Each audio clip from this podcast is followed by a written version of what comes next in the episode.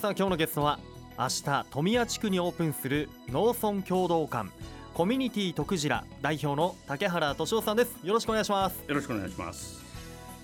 まずは明日オープンということでおめでとうございます。ありがとうございます。さあ明日オープンするというコミュニティ徳次一体どんなところなんでしょうか？えっ、と徳次はですね、えー、地域や農村地域とい。うこともございまして、はいええ、やっぱり地域の皆さん高齢者を問わず、うん、若い方も含めて交流をする場所、または都会の方街中の方が農村を味わっていただく交流の場所こういうところをまず提供していきたい、まあ、農家の方が若い方たくさん一生懸命頑張っていますから、はい、そういう人を含めてですね頑張る若手就農者の支援もしたい。そこでやっぱり農産物を販売したい。なるほど。えそこ行って今度は地元の餃子を使った餃子レストランを作って、でそこへ結果的には食材を販売したい。こういうことも考えてトータル的には地域の活性化ということを目的として、えー、作ってやったところでございます。うん。まあ地域に住んでる町内の方とかあとそれ以外の町の外の方たちの交流の場所でありさらには餃子を中心としたご飯が食べられて、まあ、農産物も買えたりするような場所になってるんですね。あのこのコミュニティ徳次どうして作ろうと思ったんですか？私はあの40年くらい勤めておりましたんで、はい、えー、たまたまその食事をしに行った、うん、えー、餃子屋さんでこういうものをやりたいんだよ地域が困ってるよっていう話をしたところがですね、はい、じゃあ農村地域じゃうちの餃子にいろんなこう食材を入れてるよ、うん、それも結果的に作ってったらどうだろう使ったらどうだろうっていうことで、うん、その方から協力するよということで、うん、背中をポーンと押されたもんですから、はい、じゃあやってみようかと。でやはり地域を見ますとですね、えー、やっぱり人口が減ってる住宅が減ってる、えー、なおかつ、えー高齢者の方が多くなってる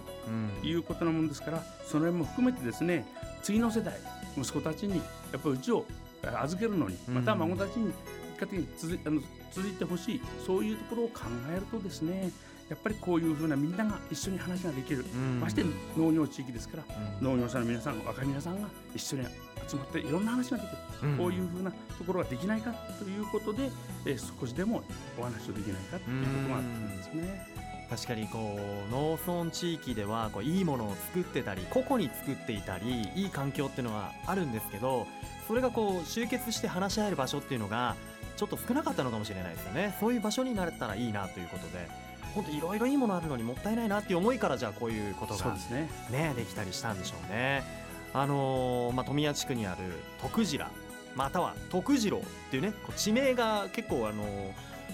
同じ場所なんだけど徳次郎っていう人もいれば徳次郎っていう人も今いると思うんですよ。おじいちゃんおばあちゃんに聞くとあのあそこは徳次郎って言うんだよってよく聞くんですけど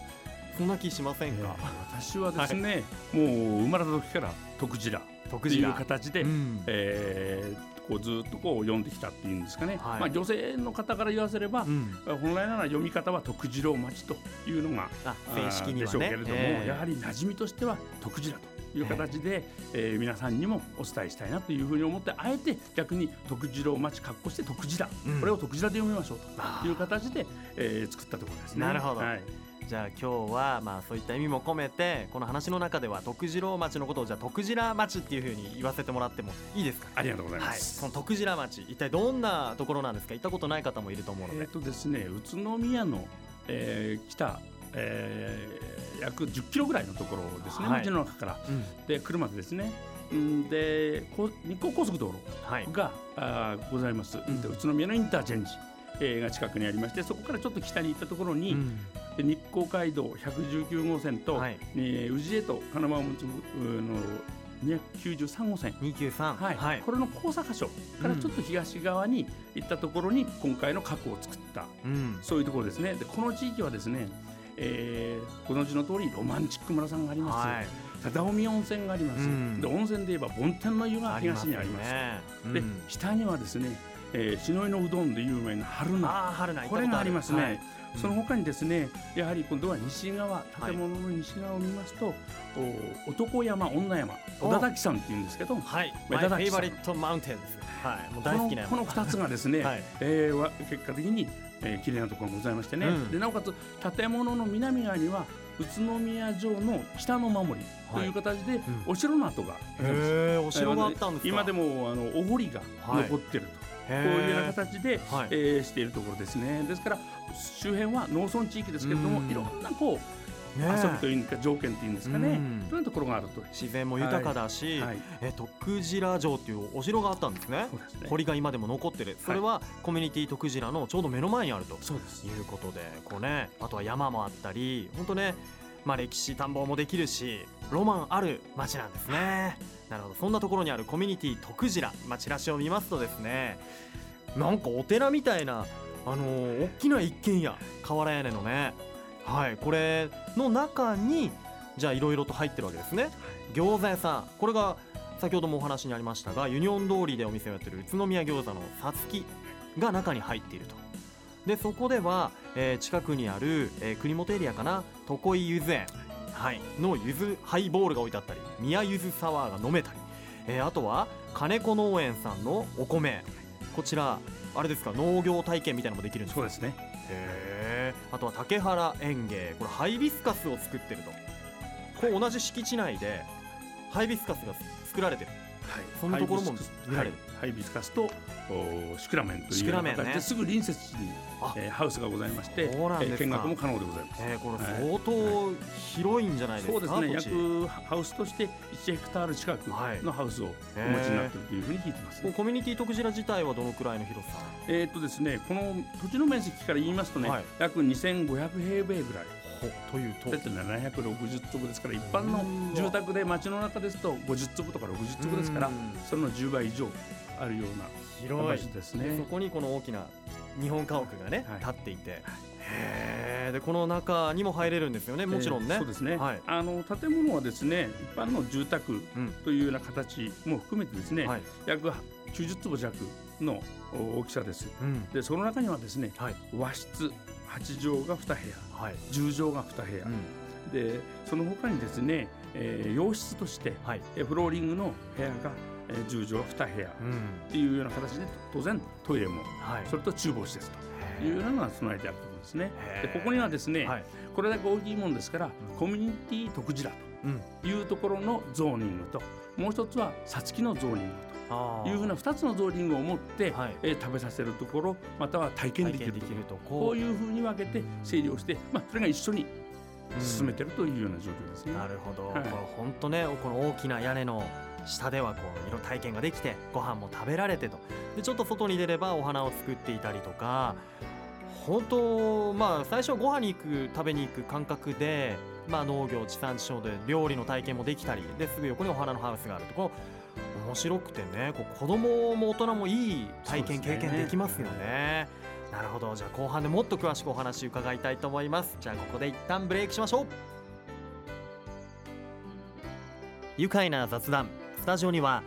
明日富谷地区にオープンする農村共同館コミュニティ徳次代表の竹原敏夫さんをお迎えしています。改めてよろしくお願いします。よろしくお願いします。さあ明日はオープンを記念して誕生祭が行われるんですって一体どんな内容になってるんでしょうか、えー、内容的にはですね、はい、えー、まず模擬店まず餃子をメインですから、はい、餃子を。それとやっぱり農村っていうことで、うん、ミニトマトすくい、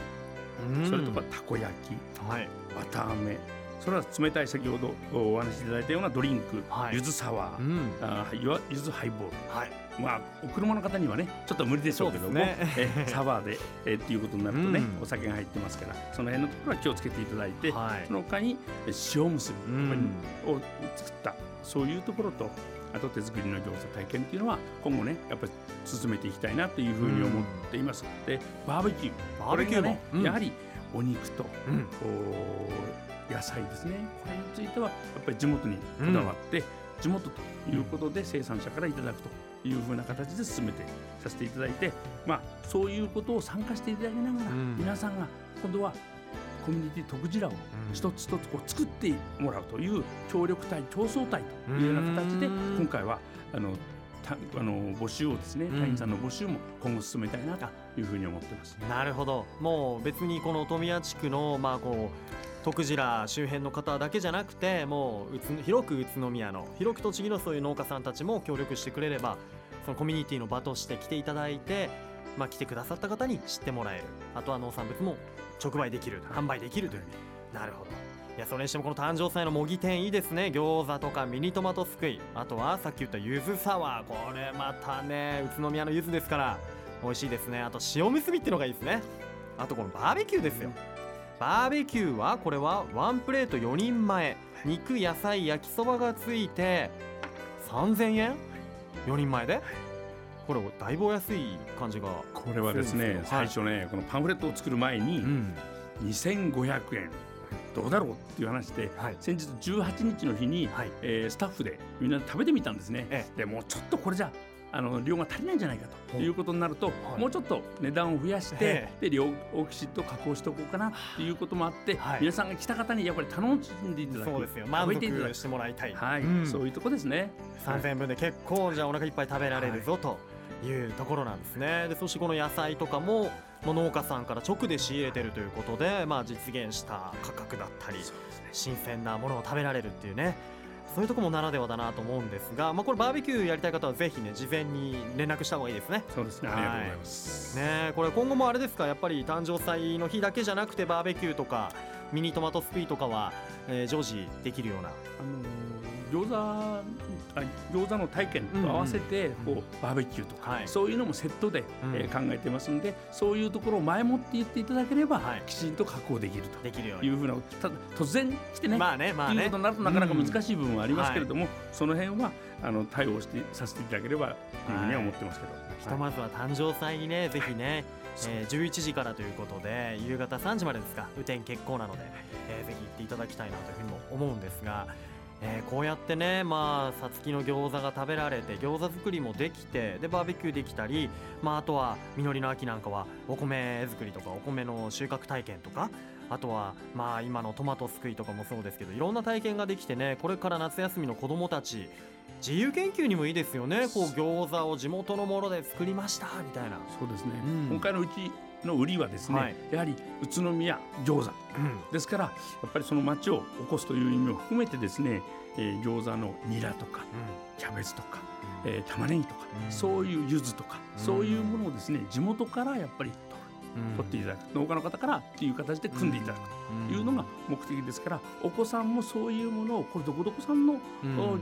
玉ねぎだよ、うん、どこどこさんのニラだよっていう形で顔が見えるような形で詰めていただくと自分たちの地域にまたこう自信を持っていただける。そんなことも考えてるもんですから、まあ、そんなんでお子さん。で、えー、先日ですねやはりね、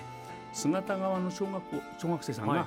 9時ぐらいまでここに、えー、いろんなこう餃子を食べながらゲームをやったりしたんですね。そしたらね次の日、うん、やっぱり隣のおばあちゃんが、はいいや昨日は9時ぐらいまでお子さんの子供の声聞こえたよね。いや今までなかなか子供が少ないから子供の声も聞こえなくなっちゃったよねっていうような形でねなんか懐かしがってたっていうんですかね、まあ、喜んでてくれましたんでね。これも一つかなっていうふうに思ってます。でまたねそのコミュニティにこう地域のおじいちゃんおばあちゃんも出てきて子供たちになんか昔遊びとか教えてくれたりしてもいいですよね。そうですね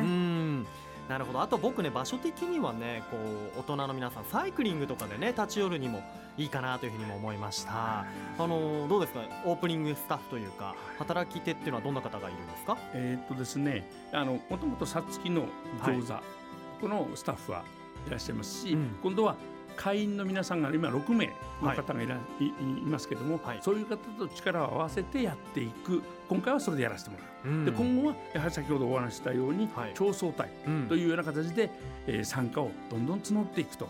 共に作る隊でね競争隊と、はい、そんなことを含めてですね今回は進めてさせてもらえればなというふうに思ってますね。またね本当地元の方のね雇用にもつながるような場所だと思いますのでこれは期待が膨らみます。はいえー、じゃあ今後のコミュニティ徳次の展望をぜひお聞かせください。はい。えーとですね、やはりこれからはですねこれを一つの区切りにしてこう、ね、これからは年間行事をしっかりその中に当然秋がもう進んでますから秋には、えー、お米の収穫体験、うん、で、はい、この金子農園さんではえー、天日干しというような形で、はい、えー、ちょっと機械は違うんですけれども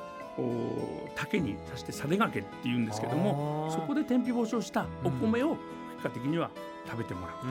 うん、販売させてもらうとかっていうんでちょっとこだわりを持ってやっていただいてますんで、まあ、そういうようなこととあとは地元の農家の皆さんのですね今度は食材がいつ頃こう出てくるかとかそういうところもきちんと調べたりしながらですね一緒にお話ししながら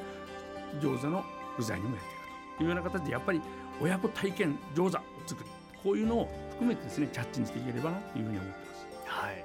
わかりましたね、本当あの営業はしばらくお休みなしで毎日オープンということであとはホームページの方も開設され始まったということなんでぜひコミュニティ徳ジラで検索してみてください。ね、食べて体験できるコミュニティの場というのをぜひね家族で訪れてこの夏絆を深めるにはいいと思いますあとねまだ少し先ですけど実りの秋も楽しみですねそれでは竹原さんの今後の夢お聞かせください。とですね、はい、私は先ほどちょっと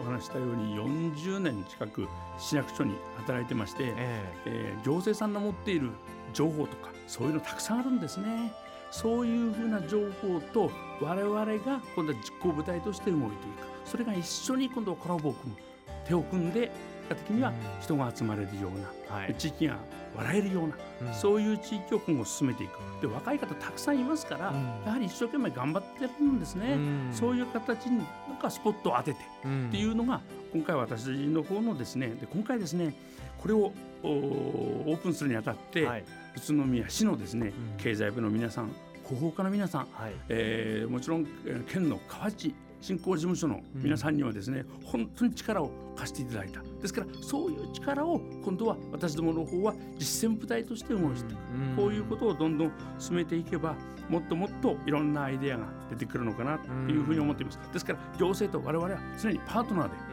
ありたいというふうに思って今後はですねやっぱりそういう若い人の意見を聞きながら、どんどんどんどんバージョンアップしていきたい、はい、こういうふうなことも考えてます。はい、なるほど。じゃあこれを聞いて今ピンときた農家さんや、えー、農園をやってる方もしこのコミュニティに参加したいという方はぜひ訪れてもらいたいですね。はいお問い合わせいただければと思います。本当ね地域の将来そして人のことをとことん考えている竹原さん本当ね素敵な方です。これからも応援していきますので頑張ってください。ありがとうございます。では最後にこのワードで一緒に締めたいと思います。よろしいでしょうか？はい。いきますよ、はい、せーの。徳寺愉快な宇都宮。ありがとうございます明日オープンするコミュニティ徳次の代表竹原俊夫さんでした。今日はありがとうございました。ありがとうございました住めば愉快な宇都宮